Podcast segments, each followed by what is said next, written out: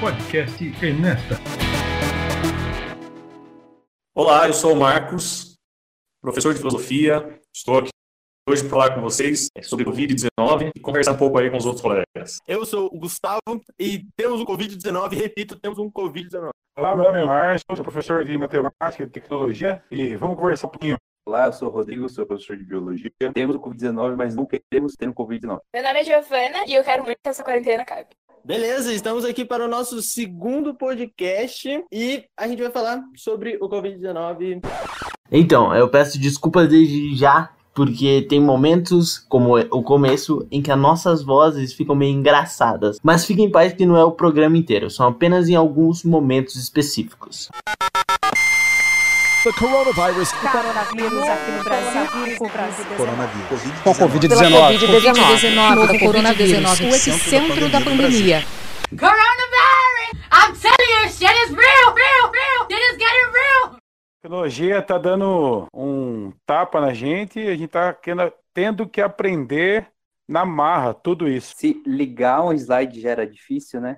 Imagina falar. Para quem é da era da internet de escada, como que pode ter três videoconferências acontecendo no mesmo lugar com uma internetinha bem mexeruca, né? Eu só imagino, eu só imagino. Eu não vivia a época da, da internet disso, cara. Cara, você vai ter que Você não buscar conheceu o áudio. barulhinho. Não, eu tô ligado ao áudio, que é o. Esse, é, você não sabe a aventura que era ter que esperar da meia-noite e um para ligar para gastar só um pulso de internet. Ligado, não, eu já ouvi muita história. Bom, mas vamos falar do Covid, né? The coronavirus. Coronavírus aqui no Brasil. Coronavírus. Com Covid-19. Covid-19. Novo coronavírus. O epicentro da pandemia. Coronavirus! I'm telling you, shit is real, real. É, eu, eu tô aqui imaginando o seguinte, né? O Márcio falou da, falou da tecnologia, o, o Rodrigão pode com- contribuir direto aí com a questão biológica, mas eu tô muito, mas muito ansioso para escutar o que a Giovana Pankovski tem para comentar sobre a quarentena dela. A minha visão como estudante nesse momento de quarentena é que eu me sinto, tipo, muito insegura. Porque é um momento novo, eu nunca tinha vivido nada parecido com isso. E agora, tipo, tudo, as aulas são online, orientação, tudo é online. E mesmo a gente que achava que tava vivendo, que tava super preparado pra ser só tecnológico e tal, a gente tá vendo agora que não é bem assim. E aí, Gi, mas é, faz uma semana que tem o aplicativo do governo, uma semana e meia aí, tá indo para a segunda semana. Como é que você tá usufruindo desse recurso? Tá fácil, não tá? Essa vida de estudante de WhatsApp, como é que tá isso aí? Ah, de verdade, eu acho que o aplicativo que o governo criou é uma tentativa até boa, mas ela não tá atingindo, tipo, o que ela deveria. A gente presencialmente, óbvio, tava tendo um ensino com uma melhor qualidade, uma mais facilidade, eu diria. Agora, depende muito da gente mesmo. Se você quer assistir a aula, se você quer procurar. Então, tipo, se você não quer ou não tem oportunidade, às vezes, aí fica bem difícil. Isso é o que me deixa insegura, porque você tem que criar uma rotina de estudo, o que não é muito fácil você sozinha. Aí, e a gente tem que pensar muito além, não só na eu como pessoa, mas sim nos vários outros estudantes de escola pública. Eu tenho oportunidade de ter um celular, de ter um notebook, acesso à internet. Meus pais podem me ajudar se eu tiver alguma dúvida, mas isso sou eu. Muitos outros da escola pública não têm essa oportunidade. Isso me deixa insegura, mesmo eu tendo todo esse auxílio, me deixa insegura.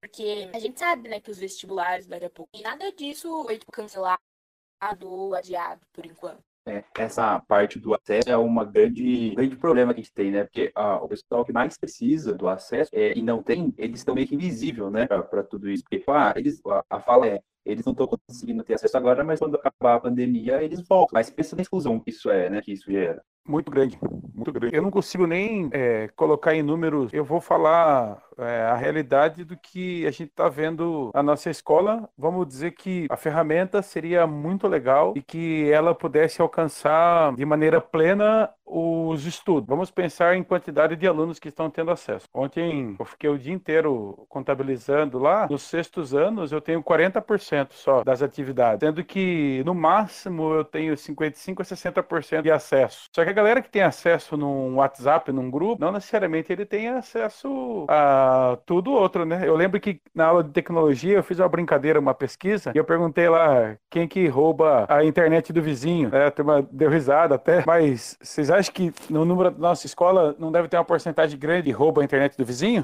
A gente roubava a internet do vizinho da escola. É verdade.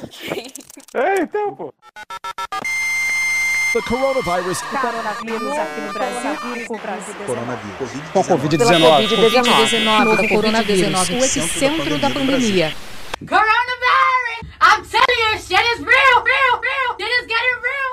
É, eu estava vendo a Folha de São Paulo hoje, dia 8 de maio, e uma frase me chamou a atenção porque reflete, eu acredito, boa parte da mentalidade dos estudantes em relação ao modo como a gente está vivendo hoje, né? É, eu sei que a gente está tentando, de alguma maneira, chegar nos alunos, é, diminuir essa desigualdade, é, diminuir o impacto da falta da educação na vida deles e tal. Mas a frase era a seguinte, aí, se vocês quiserem de repente comentar alguma coisa, eu acho que vai colaborar. Minha vida, como ela era, não cabe em videochamada. Pô, na, na videochamada, você não, não consegue ter o contato certo com o professor ali, sabe? Eu não sei muitos de vocês, como alunos, ou sei lá, mas eu, a minha maneira que eu aprendo é na maneira dialogando com o professor, dialogando com os amigos ao redor, sabe? Tipo, é, vocês que deram aula pra mim sabem que todo tempo eu tô meio que conversando, ao mesmo tempo que eu tô tentando brincar com o professor pra entender o que ele tá querendo dizer da minha maneira, sabe? E na videochamada eu tenho que ficar sentado apenas prestando atenção no que o professor tá falando e às vezes a maneira que o professor tá falando na videochamada não é a maneira que me chama atenção a ponto de eu parar tudo que eu tô fazendo na minha casa, onde eu tenho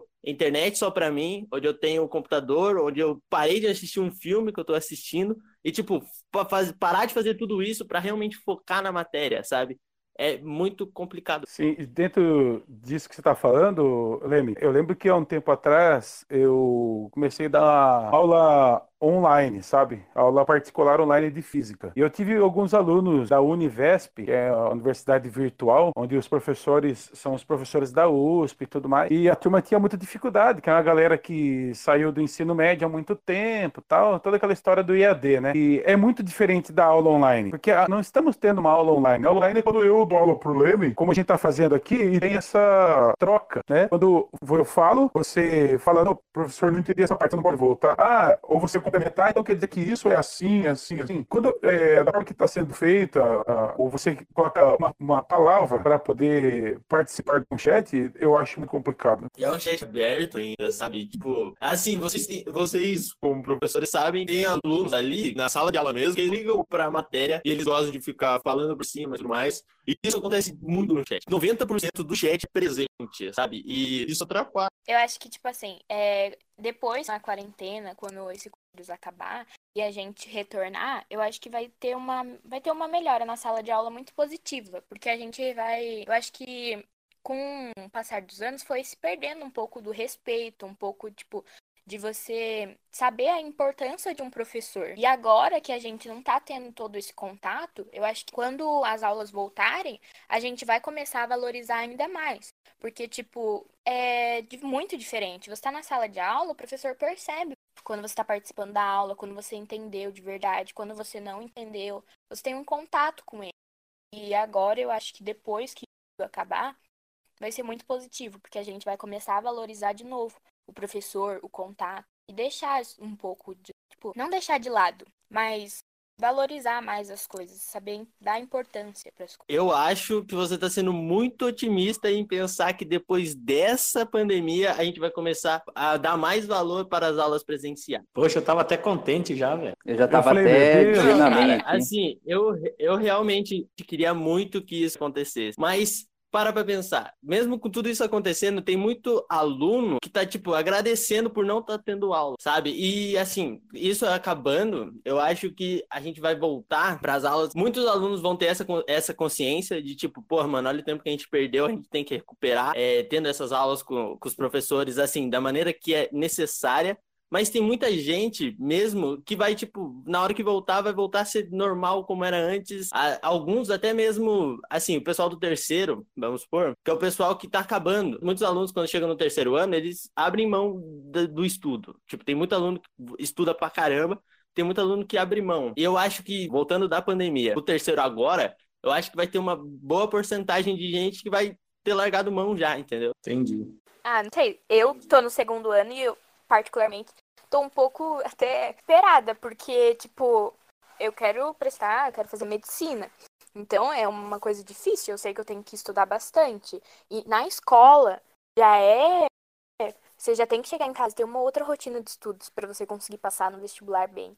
Agora, nessa pandemia, então, que só depende, tipo, tá dependendo muito de você mesmo, da sua rotina, eu acho que, tipo, eu ia ficar muito desesperada, porque eu já tô um pouco desesperada como aluna. Eu tô me sentindo um pouco insegura. É. Não, mas isso, como eu disse, vai, vai muito variar do aluno, entendeu? The coronavirus. Coronavírus aqui no Brasil. Coronavírus. Com Covid-19. Covid-19. Do coronavírus. O epicentro da pandemia. Coronavirus! I'm telling you, shit is real, real, real. Shit is getting real. Mas peraí, tem um negócio que eu tô imaginando aqui, que é o seguinte, acho que o Rodrigão pode ajudar a gente. É, o governador falou que a quarentena vai ser, foi prorrogada até dia 31 de maio e que o retorno das aulas será gradativo a partir de julho. Tá, legal. Mas é, corre também uma outra informação por aí de que existe uma segunda onda da- dessa pandemia. E aí eu acho que o Rodrigão podia dar uma esclarecida pra gente sobre isso, né? Porque puta medo, né? Já pensou? Começa a voltar pra escola e de repente vem uma segunda onda, todo mundo tem que correr de novo pra casa. Eu acho que, sei lá, é uma exposição. Pois é, inclusive essa semana começou o lockdown no Maranhão, né? Outros países já tinham adotado essa medida, que é uma medida mais, é, mais restritiva, né? E que a gente tá tendo, assim, de afastar, ela permanece apenas, apenas os serviços necessários, né? Que eles dizem. Mas realmente, a, o número de mortes, por exemplo, aqui no Brasil, tem crescido de forma absurda. Então, pensar que as aulas irão voltar de forma gradativa, eu acho que é que a gente não tem, assim, medidas efetivamente que estão controlando, que estão dando certo. Ao contrário, cada dia que passa, o número de mortes só tá aumentando. É, aí a pergunta é, né? Mas quando é que a gente vai poder voltar à vida como que era antes, né? Muitos falam que a gente nem vai voltar, no sentido de que as coisas que a gente fazia antes vão mudar, né? Inclusive, ontem, na, na aula que estava tendo no aplicativo, era sobre o coronavírus, e a professora até deu exemplo, né? Quando a gente tá com gripe, uma gripe normal, a gente ia trabalhar, tranquilo, né? Era só uma gripe, mas a gente não pensava que tinha várias pessoas junto que poderiam ficar gripadas também. E agora, depois dessa pandemia, né? depois do corona, será que a gente vai continuar fazendo isso? Esse é o caso que acontece muito no Japão, né? Os caras lá no Oriente, é, lá o pessoal é muito preparado por conta de acontecer muitas gripes fortes lá. Então, o pessoal lá, qualquer gripezinha que pega, eles já estão andando de máscara na rua, se protegendo e tudo mais. é, esses hábitos talvez fiquem, né? Por exemplo, assim, o, o uso de máscara. É, que a gente. Era quando que você viu uma pessoa usando máscara no meio da rua, né? Quando a pessoa tava morrendo. Você passava pro outro É. lado.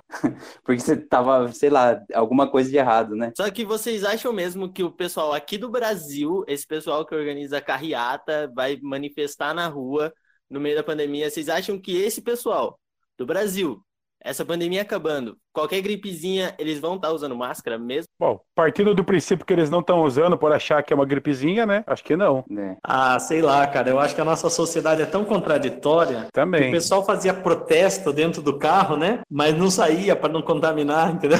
É. É tipo assim, não, vamos fazer um protesto porque isso não é tão sério assim, mas vamos ficar dentro do carro, né? Porque vai que.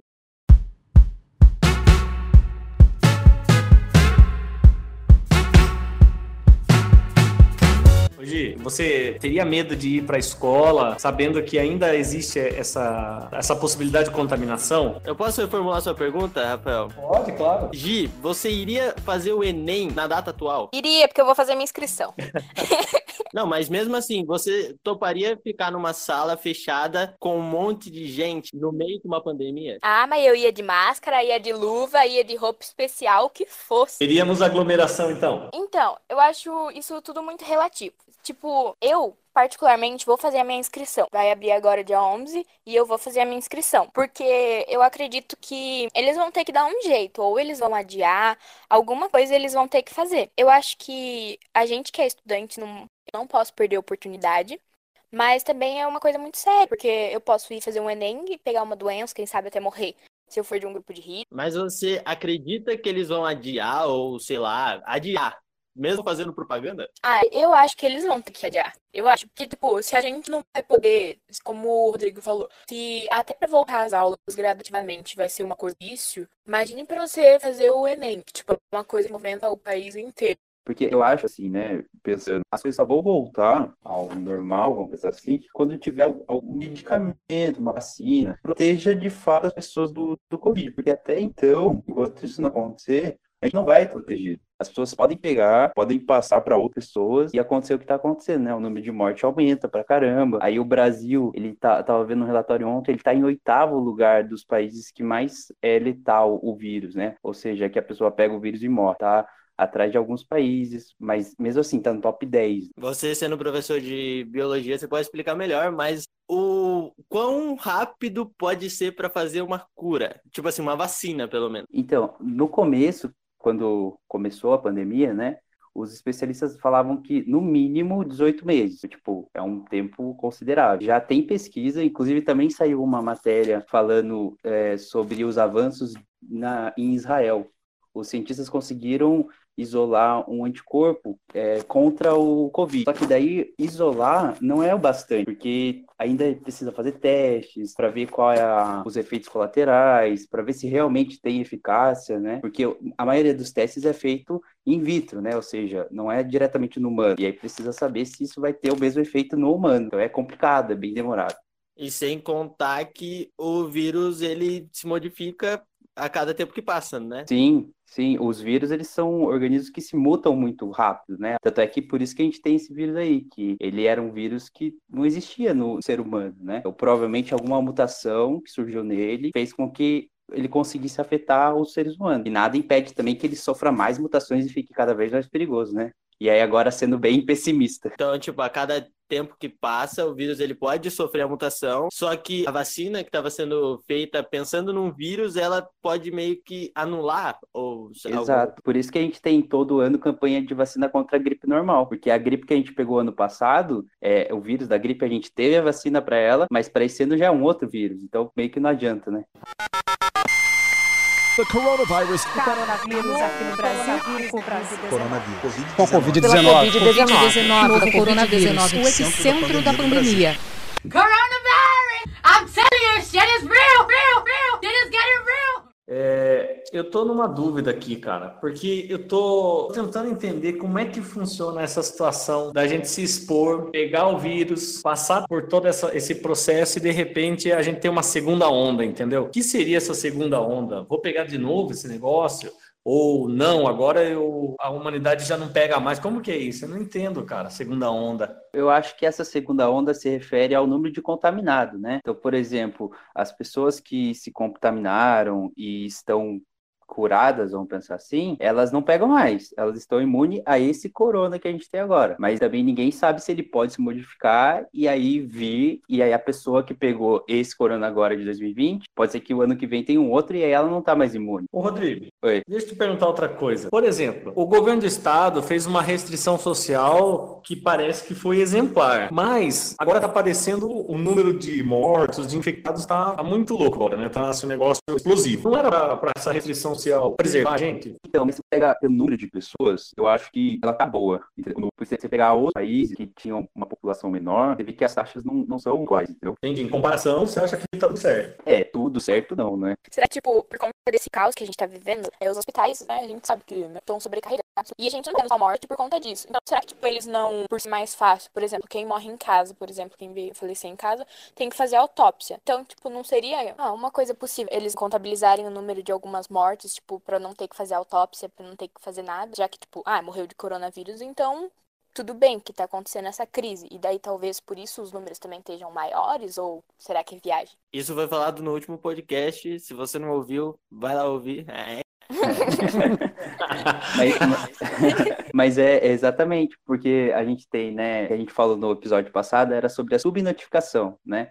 a- as pessoas que morriam e que não tinha certeza se ela realmente morreu de coronavírus ou morreu por outra coisa. E daí também voltando naquilo que o Rafael falou, apesar das medidas que foram tomadas no estado de São Paulo, né, são consideradas assim muito corretas, é, a gente já tinha uma falha no sistema de saúde, né? Então, por exemplo, o que os outros países mais envolvidos conseguiam fazer, tratar os doentes e principalmente que é assim uma das coisas que eles colocam como topo para combater o coronavírus é a testagem e a notificação das, das- dos doentes, né? Então, a gente aqui no Brasil, a gente teve um grande problema, principalmente no começo, em relação aos testes. Então, a gente não tinha como testar todo mundo. E até agora, se você teve contato com uma pessoa que teve o coronavírus, talvez você não consiga fazer o teste para ver se você tem ou não tem. E aí, isso aumenta o número, porque você vai continuar passando o vírus para outras pessoas. né? Por isso que era pra todo mundo ter ficado na casa.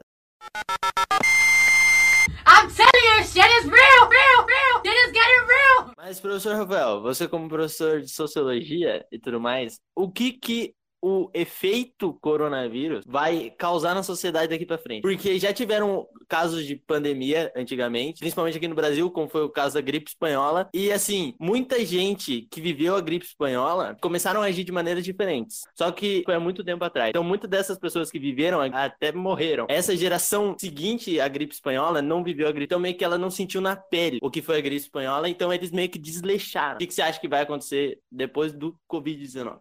É, eu acho que todo evento, toda situação vivenciada por qualquer pessoa, ela é sempre única, né? Não tem como a gente achar é que nós temos uma impressão de que vivemos uma mesmice, vivemos sempre a mesma coisa, o cotidiano e tal. E quando a gente fala que cada momento é único, as pessoas acham bonitinho, fofo, né? Acham que a gente está fazendo autoajuda e tudo mais. Mas não se trata disso. Se trata justamente de entender que cada momento da vida é único. Não tem outro jeito. Você vive e é de acordo com aquela experiência, as suas próximas experiências e suas próximas vivências, elas vão estar diferentes. É claro, algumas experiências parecem ter um impacto maior na nossa vida. Então, por exemplo, um sofrimento muito grande certamente muda o seu jeito de pensar posteriormente. Então, eu imagino que como o Covid está trazendo muitas mortes, muito conflito, muita dificuldade, eu acredito fortemente que nós não seremos mesmo é, as mesmas pessoas. Nós seremos a mesma sociedade, com certeza. Agora eu tenho um pouco de dúvida se para melhor ou se para pior. Tem momentos que a gente acha que a coisa vai melhorar, tem momentos que acho que não. Eu acho que às vezes vai melhorar quando eu vejo, por exemplo, pessoas falando, poxa vida, tô com saudade da escola, tô com saudade dos meus colegas professores, tô com saudade de, jogar bola, enfim, estar com as pessoas, conviver, isso me dá uma certa esperança, porque afinal de contas as pessoas parecem que estão se dando conta da necessidade de estarmos com os outros. Mas por outro lado, a parte que eu acho que Estamos todo mundo vivendo um pouco é a questão de quando a gente vê as relações em contato com a questão comercial, mercadológica. Parece que a- as relações humanas elas se corrompem pelo, pelo mercado. É assim, essa é a impressão que eu tenho. Então, quando se trata de falar de ganhar dinheiro, aí as relações que estavam tão bonitinhas no discurso parece que se esvai, assim, entendeu? Então, eu acho que essa é a questão para mim. Não sei se vai mudar muito. Vai mudar, mas não sei se para melhor ou para pior. Nossa, falou bonito, não?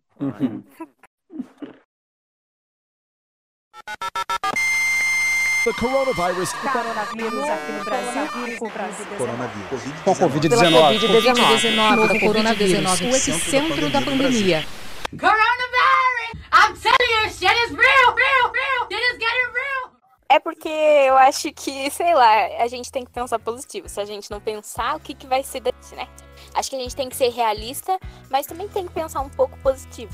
E eu acho que tudo na vida tem um lado bom e um lado ruim. E essa pandemia, eu acho que ela veio pra ensinar muitas coisas pra gente. E como a gente tá batendo muita cabeça pra poder aprender como usar as coisas, que tudo que a gente achou que a gente conseguia fazer com facilidade, a gente tá vendo que não é muito bem assim. Então eu acho que depois que essa pandemia acabar, a gente vai ter aprendido muita coisa e eu acho que esses conhecimentos que a gente fez uso não vão sumir do nada desse jeito. Então eu acho que a tecnologia vai ser uma ferramenta mais usada na educação.